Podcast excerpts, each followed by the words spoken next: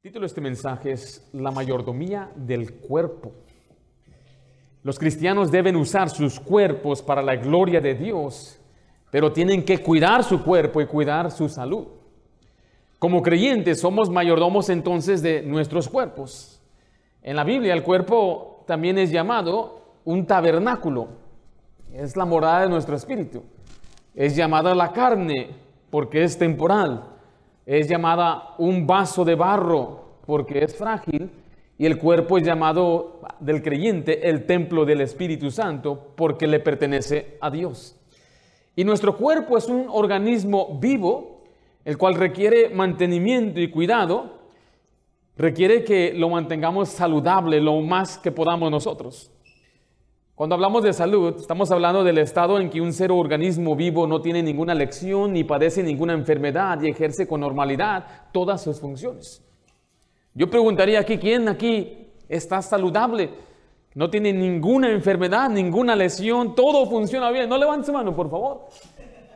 Y algunos dirían, no, pastor, yo ya estoy más enfermo que sano. En un momento voy a hacer una aclaración, pero quiero que vea que la Biblia dice que el cuerpo y nuestro espíritu son de Dios. 1 Corintios 6, 19, estamos ahí. ¿O ignoráis que vuestro, nuestro cuerpo es templo del Espíritu Santo, el cual está en vosotros, el cual tenéis de Dios? ¿Y qué dice el final? Más fuerte, ¿qué dice ahí? Y no sois vuestros, porque habéis sido comprados por precio, glorificad pues a Dios, note, en vuestro cuerpo y en vuestro espíritu, repite los cuales son, son de Dios. Nuestro cuerpo debe ser mirado como una herramienta que puede ser administrada para el servicio y la gloria de Dios. O sea, vamos a aprender para qué Dios nos dio el cuerpo. El cuerpo tiene sensaciones, el cuerpo siente, el cuerpo tiene gustos, pero muchos vamos a darle más gusto al cuerpo, porque el cuerpo siempre va a querer más y aunque nos duela le damos el gusto al cuerpo. Aunque sepamos que mañana nos va a ir mal, les damos gusto al cuerpo. Pero lo que tiene que comprender es que si no cuida su cuerpo, no puede usted administrarlo para Dios. No le va a ir bien. O sea, pregúntese, ¿por qué hay tantos enfermos el día de hoy? El día de hoy hay tantos cristianos que se encuentran con enfermedades. Escuche, escuche esto, por falta de cuidar su salud. Se dice que uno de cinco enfermedades en el mundo se debe a una mala alimentación por no comer bien. Una dieta poco saludable contribuye a la muerte de más de 678 mil personas al año en Estados Unidos nada más. Problemas que vienen por la nutrición y obesidad, enfermedades cardíacas y diabetes tipo 2.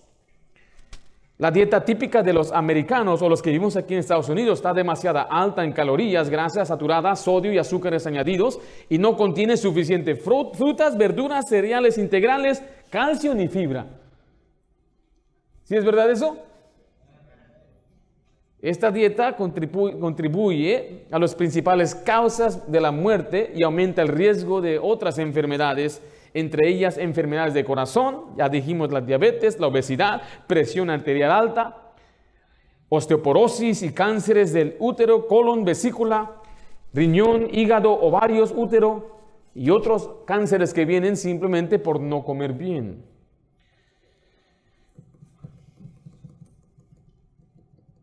¿De quién es el cuerpo? Es de Dios. Yo no, yo no estoy promoviendo tampoco una vida de vanidad, Estoy promoviendo en este momento una, una vida bíblica saludable. ¿Si están conmigo o no están conmigo? Tengo muchas cifras, pero se las voy a pasar porque les tengo lástima, tengo pasión, porque no, no, los, no los escucho muy contentos. Mire, dice que 69% de los adultos en Estados Unidos tienen sobrepeso o son obesos. Algunos dicen, yo no soy obeso, yo, estoy bien, estoy llenito, dicen algunos. En un momento vamos a ver qué es lo que han dicho los doctores, los médicos, los estudiosos. Hay diferentes opiniones, pero yo me, me voy a guiar como que dice al término medio. Mire, uno de cada tres niños en Estados Unidos ya es un gordito, de sobrepeso y obeso. Por otro lado, otras enfermedades, mire, escuche, que vienen por el estrés. 90% de las enfermedades están relacionadas con el estrés. No solamente aquellos han enfermado por, por comer mal o demasiado, comer mucha golosina, pero hay otra, la mayoría de la gente se enferma mayormente por preocuparse, por afligirse, por estar en depresión, por agotarse, se están matando aquí con, con su cerebro. Queremos hacer una distinción entre enfermedades causadas por el estrés, eh, por, lo que, eh, por la mala alimentación, que otras enfermedades que vienen por voluntad de Dios. Vivimos en un mundo que caído y hay enfermedades que vienen, no nos podemos explicar por qué gente se ha enfermado, gente que estaba saludable. La Biblia habla de gente enferma, habla de Ezequías, cómo se enfermó, cómo él buscó a los médicos, cómo Dios le dio una medicina. Hay otros que Dios no sanó, en Juan 9 nos habla de uno que se enfermó por voluntad de Dios. Dios lo hizo que se enfermara para que lo sanara después. Entonces queremos ir dejar a un, lado ahorita las enfermedades que nos explican. Pero la mayoría de nosotros tenemos un problema que no cuidamos nuestro cuerpo. Le, le repito, si usted no tiene un cuerpo, ¿puede servir a Dios? No, no se puede servir a Dios si no tenemos un cuerpo para hacerlo. La mayoría de las enfermedades de hoy serán a no cuidar el cuerpo. Este es el énfasis de este mensaje. Algunos van a ignorar el mensaje completamente. Algunos van a decir, es que así soy yo, yo nada más respiro y engordo. Eso no es verdad. Hay otros que dicen, pues yo no puedo, no puedo y no puedo. También, eso también es mentira. Hay jóvenes que dicen, me siento bien. Deja que llegues a los 30, 32 años, 40, hay enfermedades que vienen con la edad. Yo no, voy no estoy hablando de esos. Quienes han trabajado en construcción, han hecho mismos movimientos, empiezan los músculos. No, no, no me refiero a eso, me refiero a, a otros asuntos que vienen simplemente por no cuidar nuestro cuerpo como debemos. Quizás algunos son ignorantes de este, me refiero, no tienen mucho conocimiento, nunca han leído un libro de nutrición, el, doctor, el médico le dice y se le quedan viendo, no comprende lo que dice. Y eso no es muy popular. Muchas iglesias nunca van a enseñar esto. Hay pastores que van a enseñar eso. Porque la mayoría de los pastores están grandecitos también. ¿Con qué cara van a decir lo que dice la palabra de Dios? Otros piensan, bueno, si yo le doy gracias a Dios, con eso vale. Mm, mm. Tampoco quiero que usted vaya al extremo una vez más, que piense que estoy yo abogando tener el estómago de lavadero y que parezcamos así como eh, modelos y todo. No, no, estoy hablando de algo saludable, algo que se sienta bien y usted pueda servir a Dios. ¿Está siendo usted un administrador fiel de su cuerpo? Utiliza su cuerpo para Dios. Otro aspecto del cuerpo es que no es para hacer lo que yo quiero, es para que Dios lo use. Unos muchachos estaban jugando barajas en un tren y aparentemente había uno enfrente de ellos que tenía sus manos medias escondidas debajo de, un, de sus bolsas, bolsillos. Y voltearon al muchacho y dijeron, nos falta uno, ¿por qué no juegas? Y él dijo, disculpe caballeros, pero no tengo manos. Y le dio mucha pena, no tiene manos, disculpe señor, no sabíamos. Y mientras el tren sigue, ellos siguen jugando, Viene el encargado del tren pidiendo las fichas. Y él sacó su mano y le dio la ficha. Oh, si tiene este boleto, lo volvió y se lo metió en su mano. Dijo que no tenía manos. Ya que se fue el que atendía, le dijeron, ¿por qué nos mentiste? mentiste? ¿Dónde está? No, que no tenías manos. Dice, bueno, es que no son mis manos, son de Dios. Y estas manos Dios no jugaría barajas, por lo tanto no tengo manos para jugar barajas. Porque tiene que ver que su cuerpo no solamente hay que mantenerlo bien saludable, pero en pecado tampoco. Nuestro cuerpo debe ser usado para glorificar a Dios. En este pasaje queremos examinar tres principios acerca de la mayordomía de nuestro cuerpo. ¿Estamos preparados? ¿Estamos listos? Número uno, debemos cuidar nuestro cuerpo. El Señor nos manda que cuidemos nuestro cuerpo. Quiero que vea lo que dice Juan en tercera de Juan, versículo 2, capítulo 1, versículo 2. Amados, yo deseo que tú seas prosperado en todas las cosas y que tengas, ¿qué dice ahí?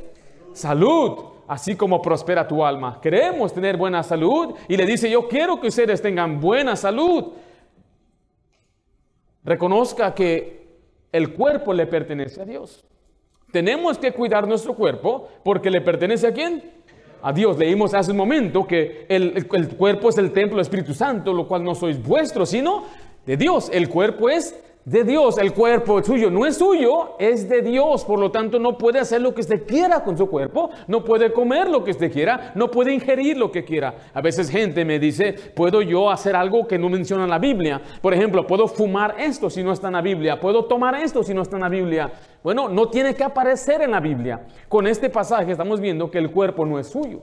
El cuerpo no le pertenece y hay sustancias que usted no debe meter en su cuerpo. Hay cosas que van a dañar su cuerpo. Cualquier cosa que dañe su cuerpo va contrario al mandato de cuidar su cuerpo. Mire, mira Timoteo, 1 Tesalonicenses 5:23, estamos ahí.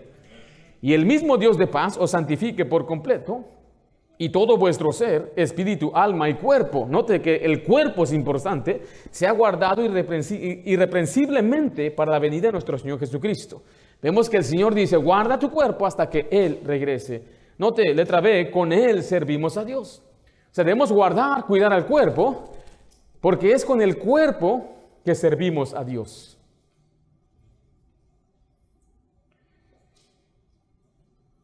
Dios nos salvó para vivir en este cuerpo para Él. Mire Gálatas 2.20, con Cristo estoy juntamente crucificado y ya no vivo yo, mas vive Cristo en mí. Y lo que ahora vivo, ¿en qué dice ahí? ¿En qué? En la carne, recuerdo, en el cuerpo, lo vivo en la fe del Hijo de Dios, el cual me amó y se entregó a sí mismo por mí. Note, si usted recibió al Señor, usted ha sido salvo, usted tiene que reconocer que su vida ya no le pertenece a usted. Sus ambiciones ya no deben ser las que tenía antes, tiene que llevarlas a Cristo y decirle, Señor, yo ya no vivo. Ringo ya no vive. Los sueños de Ringo ya murieron con Ringo. ¿Cuándo? Cuando recibí a Jesús. En mi camino, mis planes murieron con Ringo. Ahora ya no voy a vivir para Ringo. Ahora voy a vivir para Dios. ¿En qué? En la carne, en este cuerpo. En 1 Corintios 9, 27, miren lo que dice, sino que golpeo mi cuerpo y lo pongo en servidumbre. O sea, tenemos que usar nuestro cuerpo para servir a Dios, no para servir al pecado, no para servir a la maldad, no para andar en la calle, no para andar en, simplemente en parrandas y en juegos, diversión, en deportes. No, nuestro cuerpo debe ser para servir a Dios. En Filipenses 1:22, el cuerpo debe usarse para el beneficio de la obra. Dice más, si el vivir en la carne resulta para mí en beneficio de qué? De la obra. Note que la carne es el cuerpo. Y dice, si yo estoy en este cuerpo es para el beneficio de... ¿De qué? De la obra. ¿Cuál obra? La obra significa la iglesia de Dios, el trabajo de Dios, la visión de Dios. Dios dice, usa tu cuerpo para mi causa.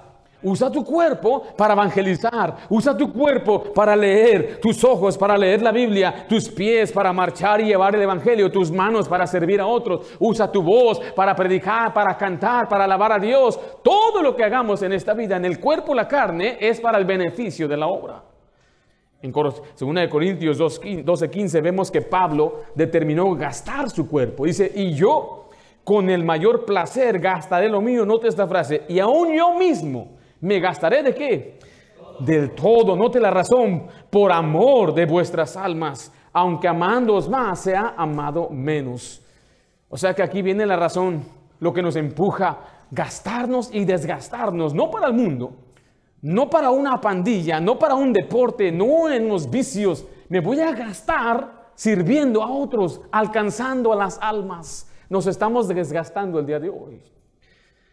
Puedo pensar en atletas y hombres, mujeres que desde una edad pequeña ellos se desgastaron completamente por querer obtener una corona corruptible. Querían lograr algo grande y ellos se esforzaron, se esmeraron. Eh, muchos se dañaron su cuerpo, se dañan sus vidas. Ellos pusieron a un lado sus sueños, ambiciones por una causa terrenal insignificante. Nosotros tenemos una causa grande, verdadera, la causa de Cristo. Yo no comprendo cómo una persona no quiere gastarse para Dios, no quiere usar su cuerpo para servir a Dios. Es una oportunidad que Dios le está dando. Escuche, es una, una oportunidad temporal, porque un día no tendremos el cuerpo. Un día algunos se van a enfermar de tal manera que no van a poder ni siquiera venir a la iglesia. Nos da mucha tristeza a veces escuchar de hermanos que ya no pueden venir a la iglesia. Están ya en hospitales o están en camas. Algunos empiezan poco a poco a acabarse y muriéndose Y ellos anhelan, quisiera estar en la casa de Dios. Algunos que por accidente no van a poder servir a Dios. Encuentran un muchacho en México que él estaba trabajando en un edificio y había ya meses de no ir a la iglesia y se cayó del edificio y sobrevivió contra toda posibilidad. Y cuando yo lo conocí, ahí estaba en una silla de rueda. Después de tantas cirugías, quedó bien de su cabeza, pero ya no podía moverse en silla de rueda, limitado. Y ahora sí aún venía a la iglesia a servir. Lamentablemente vino cuando yo era, ya era muy tarde, cuando ya estaba enfermo, cuando ya, no, ya tiene muchos límites a causa de su enfermedad. Escuche, un cuerpo, escriba ahí, enfermo, nos impide, impedirá servir a Dios. Le quiero recordar, no estoy diciendo que todos los enfermos están mal con Dios, pero hay muchos enfermos que sí. Pablo dice que él enfermaba, por ejemplo. Él dijo, ¿quién enferma? Yo no enfermo. Muy a menudo nuestra salud es lo que nos impide servir a Dios. Pablo menciona a un hombre que se llama Trófimo. Dijo, a Trófimo lo dejé enfermo. O sea que Trófimo en Hechos 24 aparece sirviendo a Dios, a Pablo, con Pablo viajando con él, pero ahora dice, ya lo dejé porque está enfermo. Acompáñeme a Mateo 8, quiero que vea este pasaje. Vemos a una mujer enferma. En Mateo 8, 14, estamos ahí. Dice la Biblia, si vino Jesús a casa de Pedro y vio a quién? Vio a la suegra de este postrado en cama, ¿qué tenía ella? Fiebre. Y tocó su mano y la fiebre le dejó y ella se levantó y ¿qué dice enseguida? Y le servía. ¿Qué, les, ¿Y qué le impedía a ella servirles? Enfermedad. Note que la enfermedad nos impide servir. Ahorita estamos bien. Algunos quizás con enfermedad vienen, pero hay impedimentos, hay limitaciones. Tenemos entonces que recordar que nuestro cuerpo necesita cuidado. Ven a Corintios 3:16, allí en su bosquejo dice, ¿no sabéis que sois templo de Dios y que el Espíritu de Dios mora en vosotros? Note el 17, si alguno destruyere el templo de Dios, ¿qué dice la siguiente frase? Dios le destruirá a él porque el templo de porque el templo de Dios, el cual sois vuestros, ¿qué dice? Santo es. Mira, aquí está el principio. Usted tiene un cuerpo. Todos respiramos bien aquí, ¿verdad? No veo a nadie con una, una máquina para respirar. Todos entraron aquí caminando, estamos sanos. hay quienes estamos destruyendo nuestro cuerpo. Algunos lo están destruyendo, enseguida vamos a ver con lo que estamos comiendo. Alguien lo están destruyendo con lo que está fumando, con alcoholes, con drogas, me preguntaba un muchacho que si nuestra iglesia permitimos que vengan y fumen marihuana aquí. Dije, claro que aquí no podemos mm, fumar nada. Aquí es a non-smoking zone. Dice, pero ustedes están en cuenta que una persona fume marihuana. Y le dije, ¿qué es eso? Pues ya sabes, la flor que Dios hizo, dice, la hoja, Dios la hizo. Dios hizo muchas cosas, hizo hongos venenosos también, hizo fieras, Hizo la gravedad también. ¿Quieres usarlo un día? El hecho que Dios haya hecho algo ah, no significa que tenemos que ir rápidamente y, y meterlo en nuestro cuerpo. ¿Qué le hace a nuestro cuerpo? Cuando se llevó la legalización de marihuanas en estos estados, es cuando hubo más accidentes. Más accidentes no graves, algunos pequeños, pero es que esos accidentes vienen porque la persona pierde, pierde la coherencia. Las muchachas de nuestra iglesia venían, todos los, venían a casa, no faltaba ni un servicio, pero con ellas venía el olor del zorrillo. Y se sentaban al lado nuestro y cuando era tiempo de pasar la ofrenda, abrían las, bolsas y ¡fum! salía un espíritu verde de esa bolsa. Un día llegó esa muchacha con, con algo así en el cuello, se había, se había caído de un, de, un, de un dotel de dos, tres plantas porque se durmió en el techo, fumando. Y pensaba que estaba en su casa y se dio la vuelta así, ¿sabe cómo uno se voltea en su cama? Y se roló y cayó y se fracturó. ¿Por qué? Porque no estaba coherente, no sabía dónde estaba por la droga. Daña el cuerpo, daña el cerebro, quema las células. Puedo mencionarle amigo tras amigo con el que yo crecí. Algunos de ellos eran cristianos en la iglesia. Y cuando usted le habla no puede ni mirarle a sus ojos. Ya no es la misma persona por toda la droga que ha consumido. No digamos aquellos que toman empiezan a tener problemas en sus hígados, sus riñones, en todo su sistema digestivo. Los que fuman empiezan a dañarles desde la lengua, cánceres en la lengua, en la encilla, en el, esófago, en los pulmones. O sea, todas esas cosas no es natural para el cuerpo. Y dice Dios, bueno, si tú vas a destruir mi templo, entonces yo voy a destruirte a ti. No es tu cuerpo, no te pertenece. Es un principio muy básico. Primera Timoteo 4.8, más bien tenemos que ejercitar el cuerpo. Primera Timoteo 4.8, ¿estamos ahí? Porque el ejercicio no te corporal, está hablando del cuerpo, para poco es provechoso. Dicen, ahí está, pastor, ¿para qué hacerlo? Es poco provechoso. Pero la piedad para todo aprovecha, pues tiene promesa de esta vida eterna y de la venidera. No está diciendo que no hay que ejercitar el cuerpo, sino que en comparación a la eternidad, tiene poco provecho, pero note que sí tiene provecho. Estamos viendo que el cuerpo debe ser ejercitado. Algunos están cansados porque no, su sangre no corre. Estamos como siempre hibernando donde quiera que vamos. Estamos hacer ejercicio. Ahora, yo, como que, no sé, algo, lo más básico es que caminen. Es lo que usted debe hacer, es caminar. Caminar quizás es lo mejor. Porque voy a ir a correr, si no ha corrido, sus tobillos van a doler mucho, sus rodillas van a doler, tiene que empezar caminando. Es como un recién nacido de nuevo usted. Y tiene que caminar, porque sabe, si usted corre, le va a dar más hambre y va a caer una vez más en la trampa. Algunos tienen que aprender porque dicen, pastor, ha escuchado de la dieta keto y paleo, todas esas dietas no sirven para nada. ¿Por qué? Porque tienen la idea que usted va a perder sus 20 libras en una semana, es lo que quiere.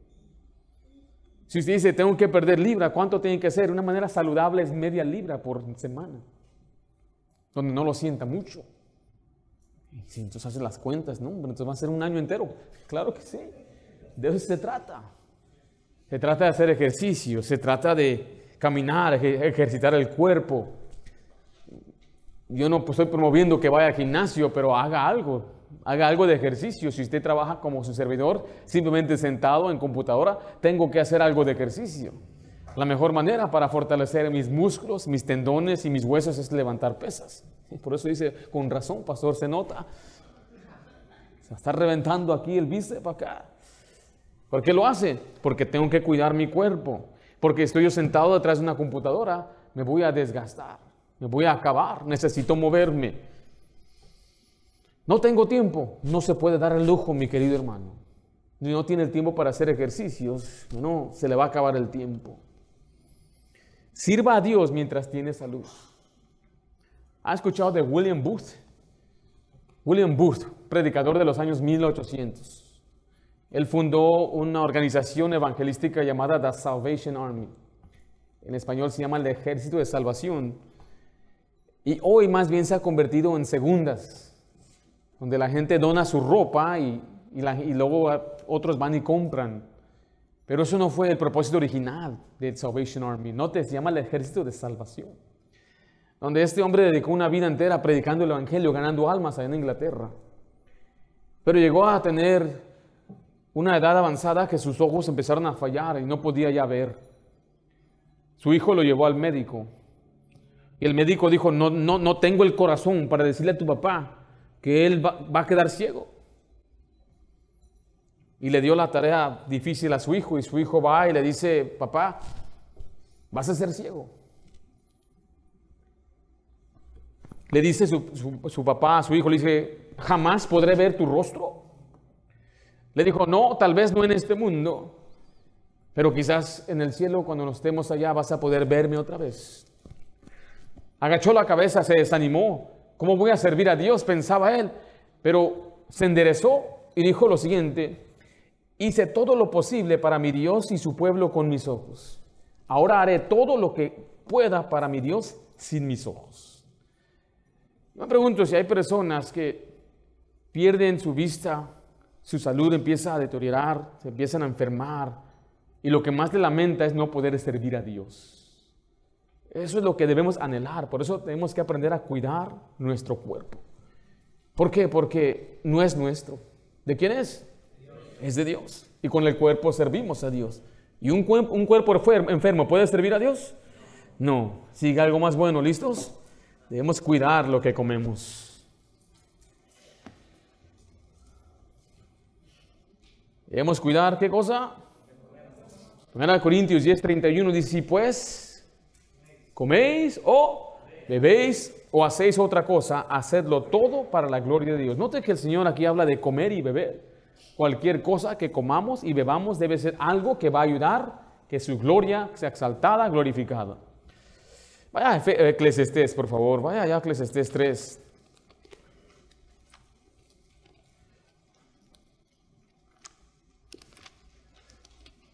¿A quién le gusta comer? Creo que a todos nos gusta comer. No he conocido a alguien que diga lo contrario. Todos dicen tengo hambre. Todos queremos comer. ¿Hay algo malo en comer? Eclesiastes 3:13 dice, y también, y también que es don de Dios que todo hombre coma y beba, anote, y goce el bien de toda su Dios quiere que gocemos, que disfrutemos, para eso trabajamos. Yo escuchaba de un hombre que todos los días, por ahorrarse dinero, puro huevo estrellado todos los días, andaba harto, ya se quería el solo matar. No, comemos, coma bien, cócese. Hermana, ¿qué es? ¿Cómo llegar al corazón del varón? Por el estómago. Haga una buena comida y lo, va, le va a amar como no se imagina.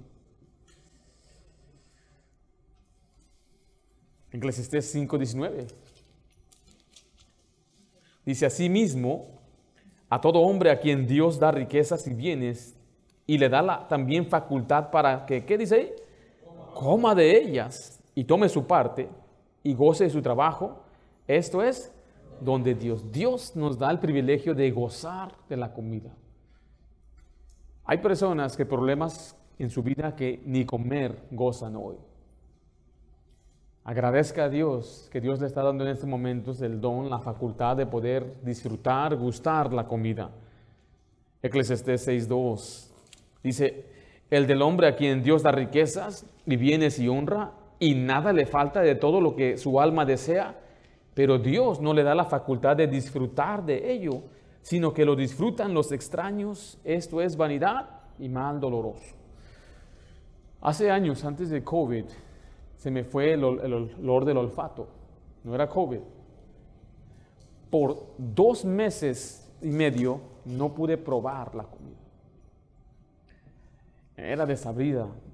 Y dice, le falta sal, pero no, no era eso. No sabía nada. No disfrutaba nada, ni los platos que hacía mi esposa, cuando comíamos con las niñas las pizzas, nada, hamburguesas, la soda, no, nada. Ok, dije, unos son tres días, una semana lo más, una semana, dos semanas, un mes, sin poder probar. Podía respirar bien, pero no probaba nada. Duré dos meses, ya me estaba deprimiendo. Imagínense no poder probar. ¿Usted cree que me daba ganas de comer entonces? Empecé, a perder peso porque no quería comer. Porque cualquier cosa que comía era simplemente para comer. Ni los panes, ni las sabritas, nada entraba a McDonald's. Esas papas artificiales no, no las olía. Por dos meses y medio. Oh, verdad, era una tristeza. Hasta que un día probé y me regresó. Ay, gracias a Dios. Qué bendición es poder probar la comida. No somos como autos que le metemos combustible y solamente voy a comer por comer, porque necesito, sino que Dios nos da la facultad de disfrutar lo que estamos comiendo. Mm, ¿Cómo le hacemos? Mm. Pero Tenemos que ser sabios con lo que comemos. Vivimos en una cultura que vive para comer en vez de comer para vivir. Mire, dice el muchacho, hombre, aquí está bueno. Sodas, hamburguesas, pizzas, papas, donuts. Mm, mm, y gastamos, en comida gastamos, no se hagan, que no gastan en comida. Luego si llevas a unos muchachos, unos jóvenes ahí con mucha hambre, hombre, te acaban el dinero. Le dije muchachos, vamos a comer. Hombre, me bajaron 70 dólares, así, nada más así. Parecían chivos comiendo y comiendo. Dije, es tremendo. Me dice el muchacho, yo solamente me como una pizza entera, no es mucho. Dije, perdón. Un muchacho decía, yo no como mucho, mi primo come mucho. Él se come cinco hamburguesas, yo solamente tres. Todo lo que está ahí me gusta a mí. Está rico, la soda. Los jarritos mexicanos, la Fanta alemana. Hay un refresco que se llama sangría, es mexicano. Vas ahí a una lonchera y. Pero frío. Las sabritas. Los tostilocos. No, ya se inventan cosas los mexicanos. Allá en la Ciudad de México se inventaron una torta de tamal. Necesitaban más carbohidratos, dicen ellos.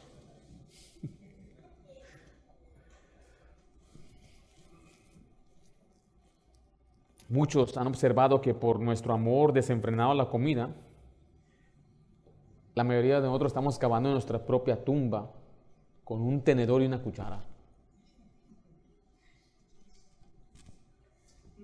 Escriban por favor ahí, debemos comer para nutrir. Esta es la principal razón de por qué debemos comer, es para nutrirnos.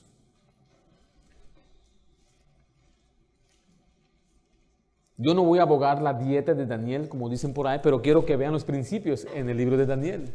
¿Alguien sabe qué fue lo que Daniel comió?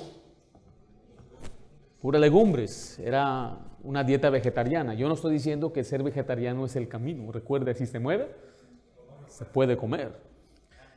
Pero veamos los principios que vamos, se aplican Daniel, capítulo 1, versículo 5. Y le señaló, le señaló el rey ración para cada día, de la provisión de la comida del rey y del vino que él bebía Note que aquí vemos una comida, pero esa comida no iba a nutrirles. La palabra nutrir significa proporcionar a un organismo viviente la sustancia que necesita para vivir. Porque Daniel decía, esta comida más bien me va a contaminar. Mira el versículo 8, y Daniel propuso en su corazón, ¿no que No contaminarse con la porción de la comida del rey, ni con el vino que él bebía. La comida que entonces le proporcionaron a él fue una de legumbres. Versículo 12 dice, te ruego que hagas la prueba con tus siervos por 10 días y nos des legumbres a comer y agua a beber. Dice, no vamos a tomar ni un refresco, ni jugo, nada dulce, ni vino, solamente, solamente agua. Hay algunos que no han tomado agua todo el día hoy. Y hay algunos que se la llevan de monstruo en monstruo y puros esos refrescos para la energía, energéticos. Pero lo que tiene que hacer es comer la comida saludable. Tiene energía. La comida como la fruta y los legumbres tienen vitaminas, nutrientes que necesitamos como seres humanos. Porque muchos también van a las píldoras para todo, un suplemento y vitaminas aquí, vitaminas allá, y vitaminas aquí, allá, y tantas vitaminas tienen para hierro y que calcio. Y son caras. Y si las compra ahí en estas tiendas como Rite esas no sirven para nada. No, esas no sirven. Las caras cuestan 100, 200 dólares por un frasquito así. Pero sabe, usted puede ahorrarse tanto dinero si simplemente come bien. Si va y se compra unas legumbres.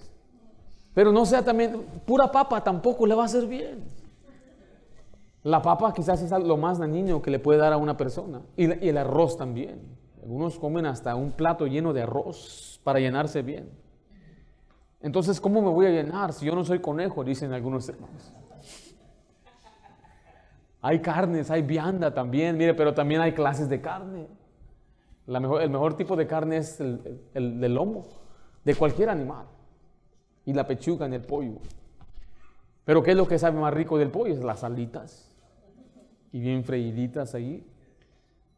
Y eso es lo, peor del pollo. Las piernitas de pollo, tampoco.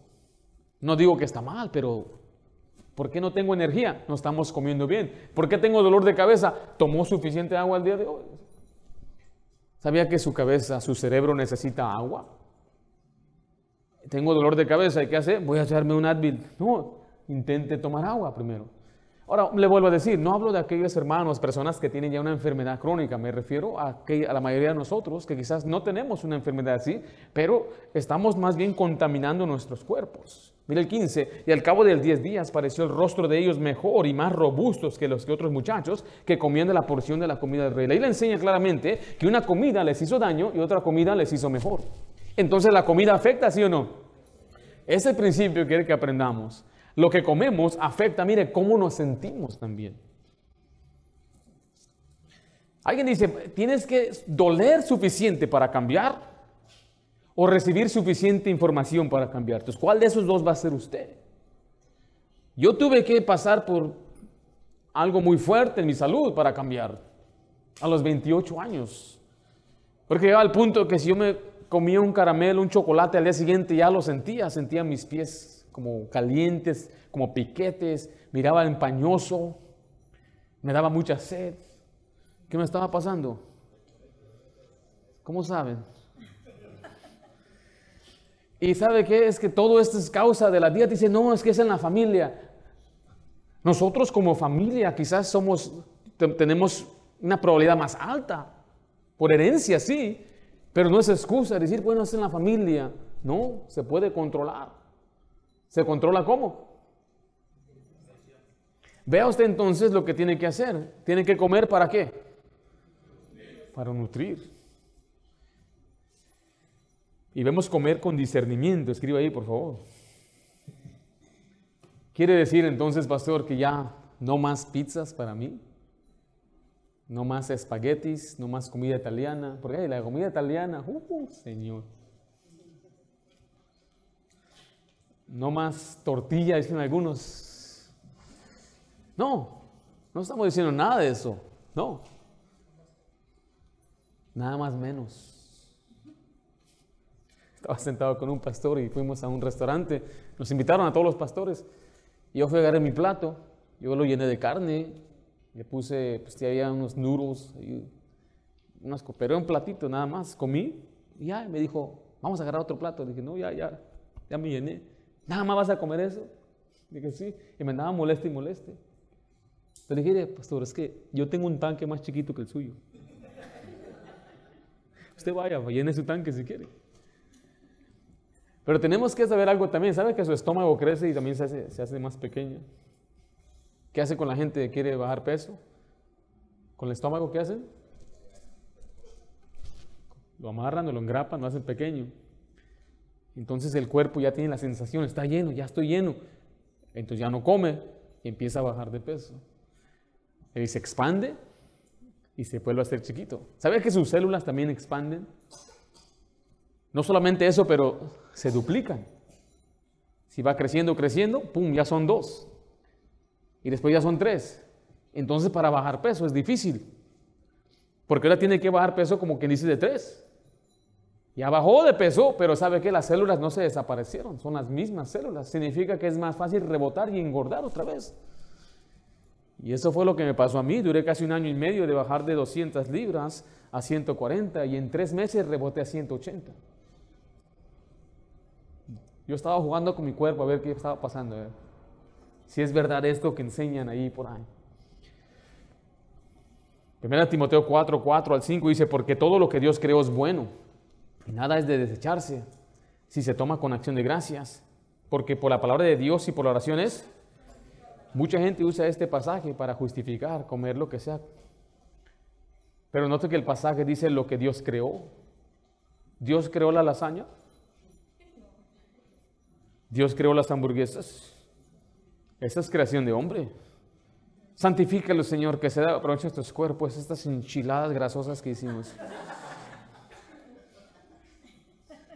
Y pensamos que con eso ya.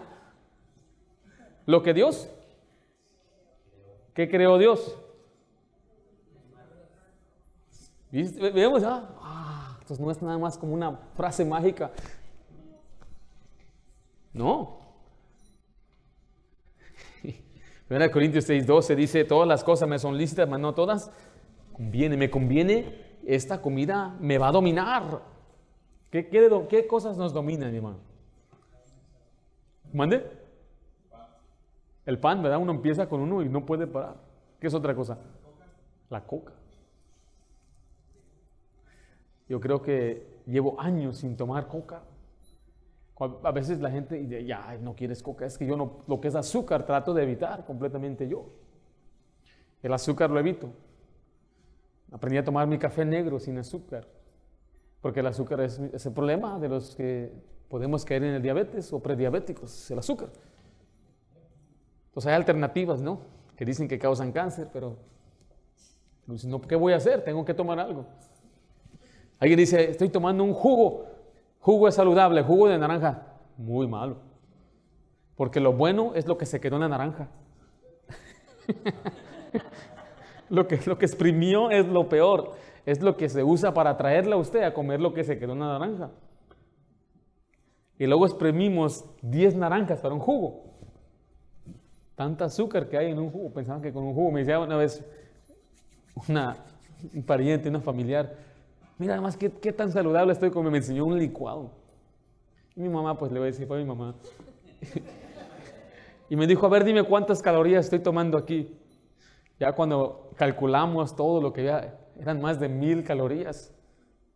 Una soda tiene 150. Dije, mamá, mejor tomes un refresco en la mañana.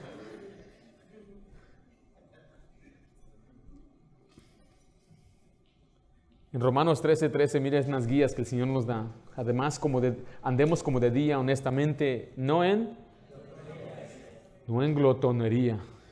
¿Qué significa esa palabra? La palabra glotonería viene de glotón, que significa que come con voracidad, más de lo necesario. ¿Cuánto debo comer? Debo comer hasta que esté lleno. ¿Sabe que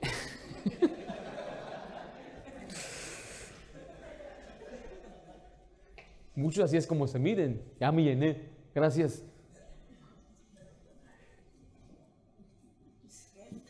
Usted va, bueno, he ido a algunas casas, unos platos así, man. Ahí cabe mi hija entera en el plato. Mentalmente eso, eso cambia las cosas. Les digo porque yo eh, tuve que aprender, hermano, de la manera difícil.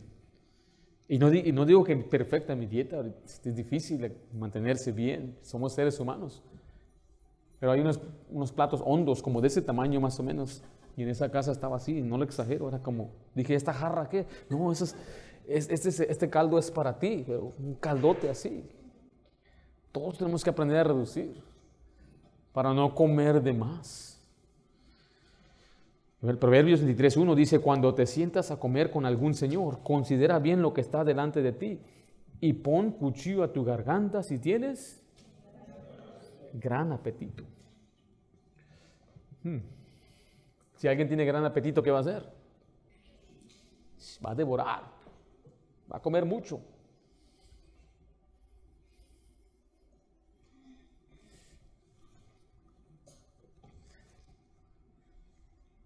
¿Cuánto debe un, hombre pesar?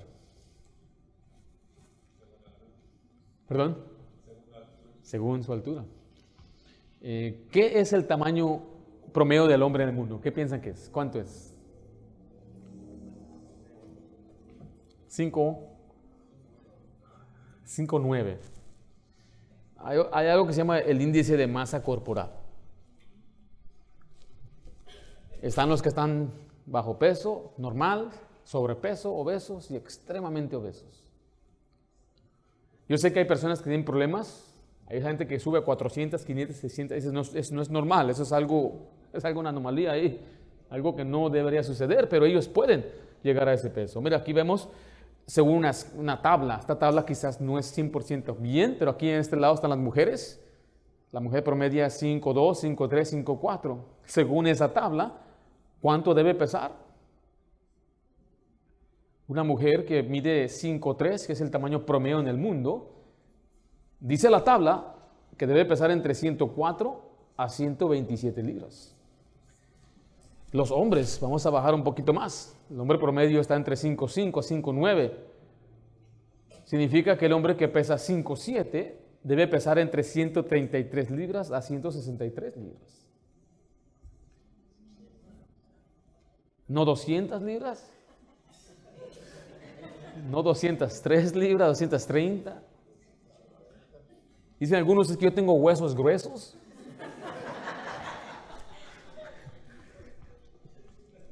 Nuestros huesos, nadie tiene un hueso grueso para que diga, no, es con razón está tan pesado. Entonces, mira, aquí vamos a ver el ejemplo del hombre promedio 5'9". Él debe pesar entre 144 a 176 libras. Y si él pesa 165 libras, debe decir ahí, él debe consumir 2.400 calorías, ni para subir ni para bajar. Aquí está el nutrólogo, hermanos. Solamente se investiga leyendo, ah, viendo lo que han enseñado. Y en verdad es una ciencia. Es una ciencia. Si uno hace lo que se, dice, caminar todos los días, comer solamente lo que usted necesita, usted va a bajar de peso ni comer más ni menos. Si simplemente come lo que usted tiene que comer al peso que está, o al peso que anhela más bien algunos, no. Porque dicen algunos, dice, pastor, ya no voy a comer tortillas ni nada, dice, no duran ni dos días. Y algunos ahora voy a entrar a la dieta de caldos, y caldo de esto y caldo de aquello, y después ya después de cuatro días ya los ves una vez más allí en los tacos. No, no se trata de quitar o eliminar ciertas comidas, es simplemente reducir la cantidad. Ahora, yo personalmente, cuando mi, esposa me ponía un plato de frijoles con un, pollo, me echaba, antes le pedía poquito pollo, me daba quizás cuatro onzas de pollo y era unas 10 de frijoles, pero unas 15 tortillas. Cada tortilla se convertía en una cucharada. Entonces ahora lo que cambiamos es, es subirle a la proteína, que sea 8, 9 o 10 onzas la proteína, y reducir de 10 onzas de frijoles a 4 y solamente dos tortillas. Pero todavía estoy comiendo tortillas, todavía estoy comiendo frijoles, pero le subí a lo que sacia más y llena más, que es la proteína. Uno se siente lleno. ¡Wow! Me siento, pero, y es lo que tiene menos calorías en la comida, porque fue lo que Dios creó. Otro ejemplo, el pescado, por ejemplo, no se le guste. Eh, pero no freído tampoco. Ahí es donde, pues sí, yo como pescado, pero bien frito que está. O como ensaladas, pero tiene tocino y como media cubeta de ranch. Entonces ya no es una ensalada. Es una lechuga ahogada.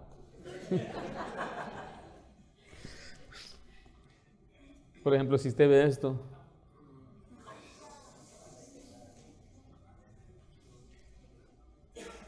Esa comida no tiene nada de nutrición, nada. El hot dog, la salchicha, nada. Yo he encontrado, ni siquiera tiene unas dos tristes uh, onzas de, proteína, nada, ni eso te ayuda. Es lo peor, lo peor que puede haber del puerquito. Ahí está. Y luego todo lo que le echan encima, queso, ketchup. Wow. Y dice, y deme dos.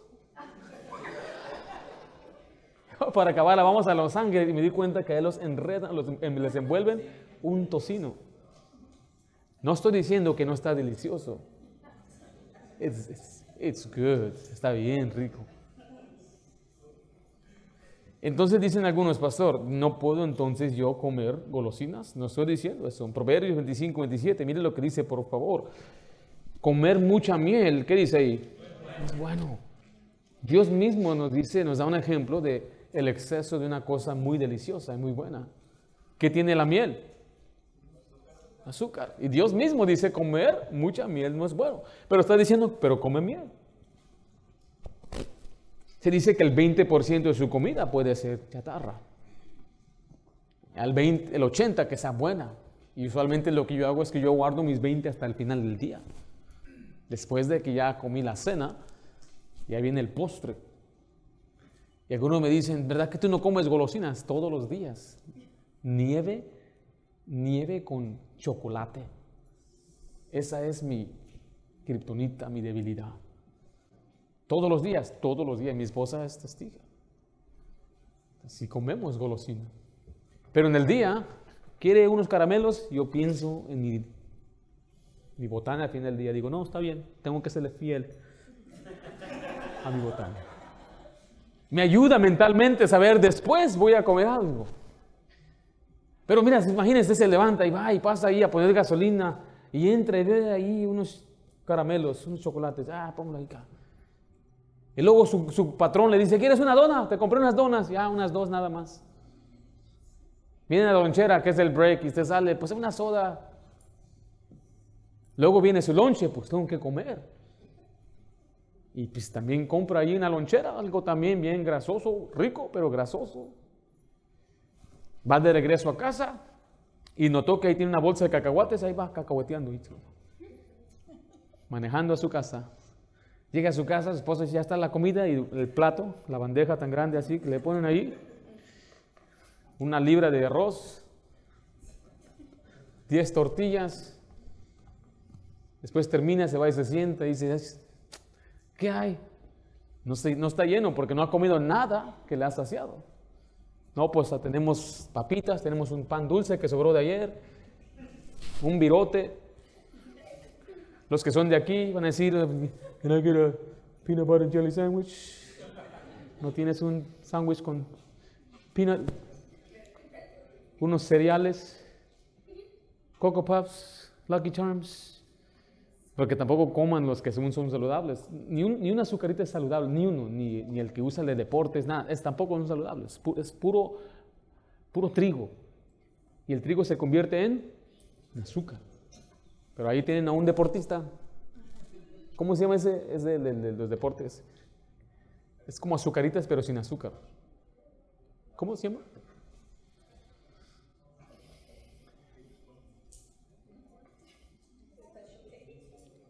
Frosted Flakes del tigre son los que tienen. Este no tienen. Tienen nada más un pollo ahí enfrente. Y ahí va, todavía se anda durmiendo y dice, ¿qué habrá? Y va a hacer paseos al, al refri y luego un vasote de leche así, que es grasa en líquido. Es lo que es. Y luego dice, ¿por qué estoy así? Ni como mucho.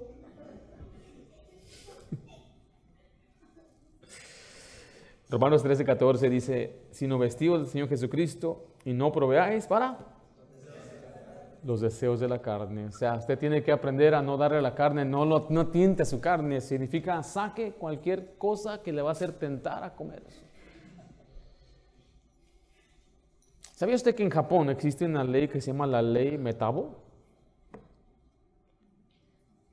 Hay una ley en Japón, búsquela, donde dicen que es ilegal que su cintura crezca más de cierta medida.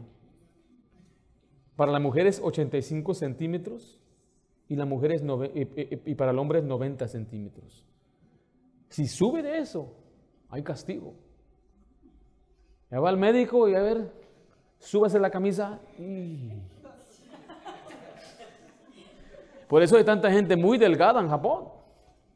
Siempre están caminando, a donde quiera caminan. Nosotros a donde quiera vemos gente hasta con motitos moviéndose a todas partes.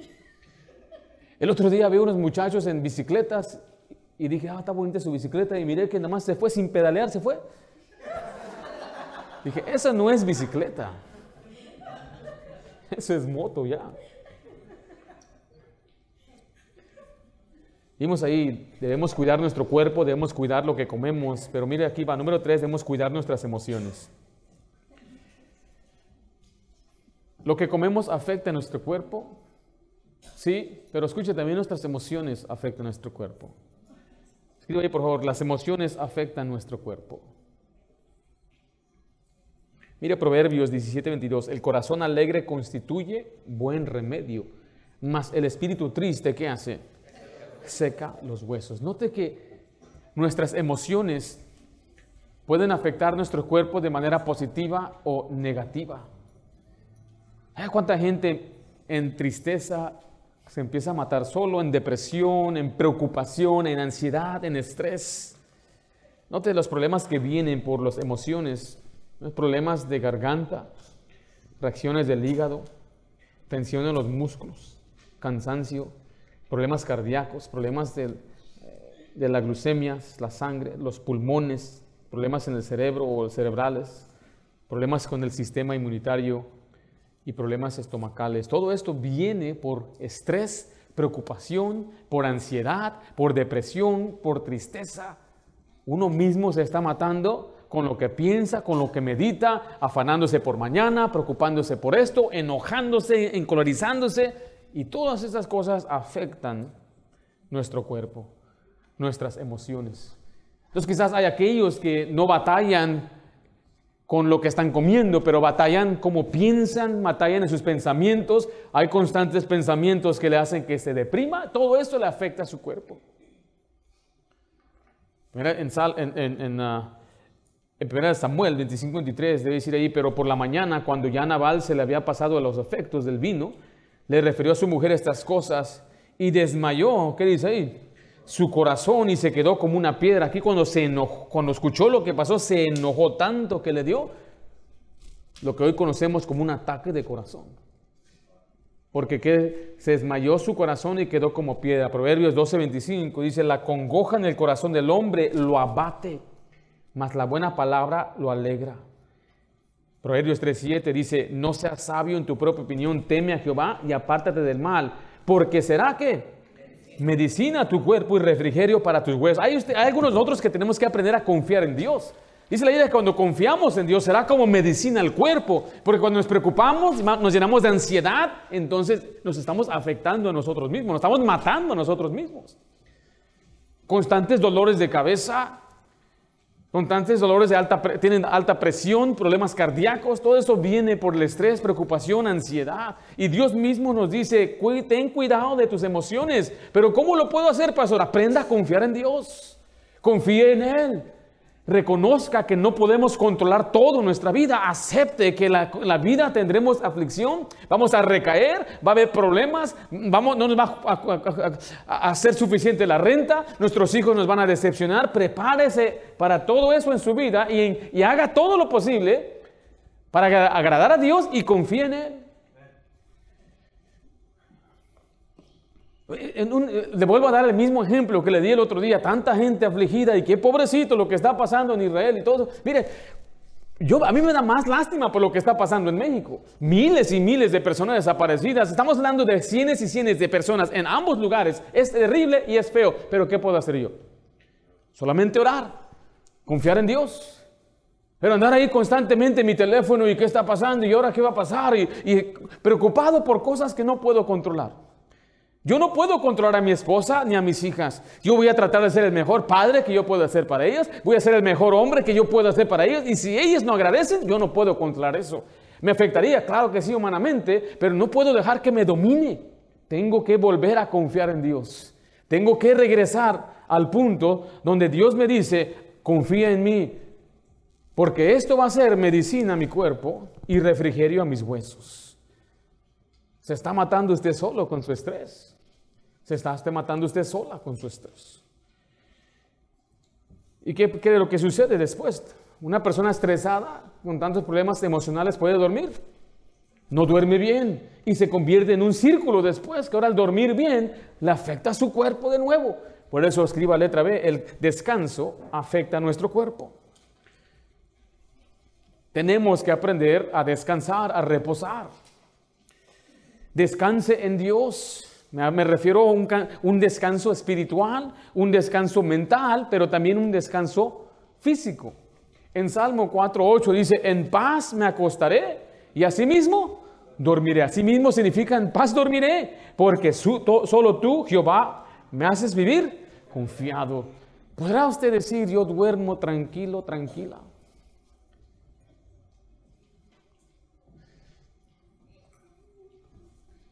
Dicen algunos, es que no puedo dormir por mi enfermedad. Pregunte, ¿qué causó su enfermedad? Ya hablamos de, fue por la mala alimentación, fue por su estrés. Vamos a llegar a un punto donde llevaremos a nuestro cuerpo a ser afectado, que ya no importa cuánta paz tengamos, ya se convirtió en algo físico. Ya se convirtió en algo crónico. ¿Qué hago entonces ahí, pastor? Usted tiene que buscar al Señor. Pablo dijo, escribió que Jesús le dijo a él, bástate mi gracia. Dios nos da gracia para poder seguir adelante. Pero mire, si nosotros estamos bien, pero no podemos dormir por problemas mentales o porque estamos pensando en algo, estamos preocupados por algo, aprenda a confiar en Dios. Confíe en Él. Y que usted pueda dormir dulcemente. En cuanto cierra sus ojos, ahí empieza a contar unas ovejitas. Uh, duerme profundo, profundo. Ya se despierta, bien descansado, bien reposado. Ah, sentí que dormí tres días. Porque hay otros que duermen mucho y se despiertan aún cansados o quizás se andan despertando constantemente. Eso me pasó esta semana pasada. ¿Fue el sábado o el domingo? Fue el sábado. Nos dormimos poco tarde. Estamos preparando, no, venimos de, predicar de lejos. Llegamos a la casa, dormimos, me despierto a la una y media. Dije, ya, ya es tiempo de levantarme. Veo mi teléfono, no, es la una y media. ¿Qué? Voy a dormir. Me despierto dos y media. Me duermo, me despierto tres y media. Así pasó cada hora. Y aquí vine el sábado, el domingo a la iglesia, cansadísimo, fatigado completamente. No pude dormir bien.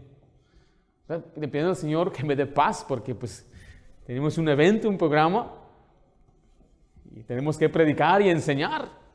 Le estoy diciendo que todavía nosotros siempre vamos a batallar en tener un, un dulce sueño. Se dice que el 40% de los adultos que, viven en América tienen muy mala salud debido a los efectos del estrés. Muy mala. 7, de 75 a 95% de las visitas a los médicos son por causa del estrés.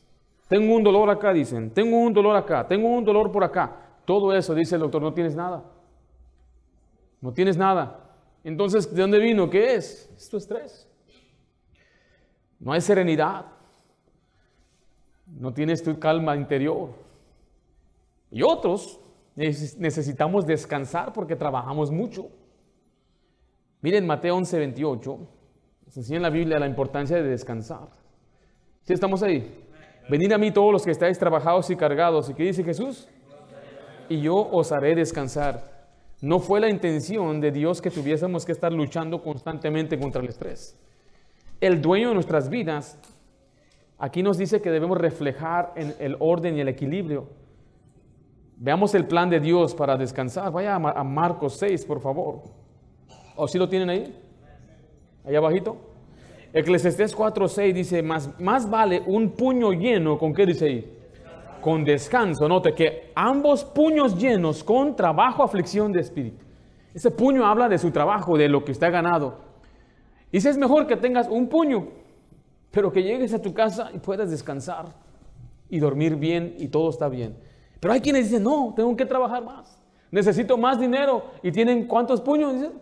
tienen dos puños. Pero no pueden descansar y no pueden disfrutar. Dios dice, ¿es mejor cuántos puños? Con uno. Cambia ese puño a un carro, por ejemplo. Es mejor un carro y no tener que romperse la espalda y la cabeza, tratar de tener dos carros o tener más dinero porque necesito esto y esto y aquello, pero mejor hay que disfrutar, hay que estar contentos y disfrutar la vida, porque la vida es temporal. Pero tanto estrés que tengo que pagar mi renta, tengo que pagar esto y andan ahí comiéndose las uñas y cómo le vamos a hacer y ahora viene el pago y no hay tranquilidad. Le digo, hermanita, ¿de quién, ¿de quién es la responsabilidad que se pague la renta en su casa? Hay a veces que eh, la dama tiene que trabajar o, la mujer trabaja. Pero no es su responsabilidad, mi hermanito. Entonces, ¿cómo le vamos a hacer? Que se, que se preocupe él. Pero si no, si no le ayudo, no va a pasar nada. Saque la Biblia y dígale, yo solamente estoy haciendo caso a la Biblia, mi amor. Y dígale él, volteese y usted trabaja. Usted tranquila, hermana. Hay mujeres que tienen que trabajar, no tienen esposo, están solas, las han dejado y tienen que batallar. Pero a veces nosotros por tener dos puños, descuidamos, las mujeres descuidan su ministerio principal. Porque quieren cuántos puños? Quieren dos puños. Pero después no pueden atender ni a los hijos, ni nadie, están cansadas, enojadas todo el tiempo. ¿Por qué? Porque tanta presión que tiene. La mujer fue hecha para ser la, dice la Biblia, la guarda de su casa, que gobierne, es la jefa de la casa. Y la que gasta el dinero.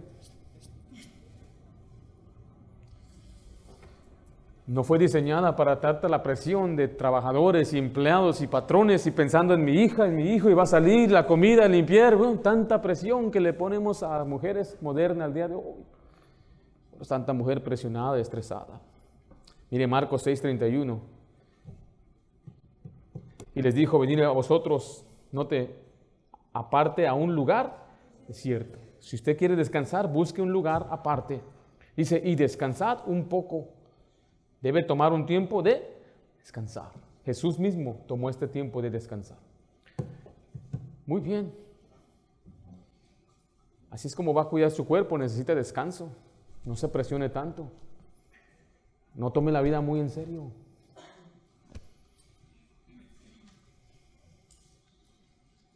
No esté tan estresado.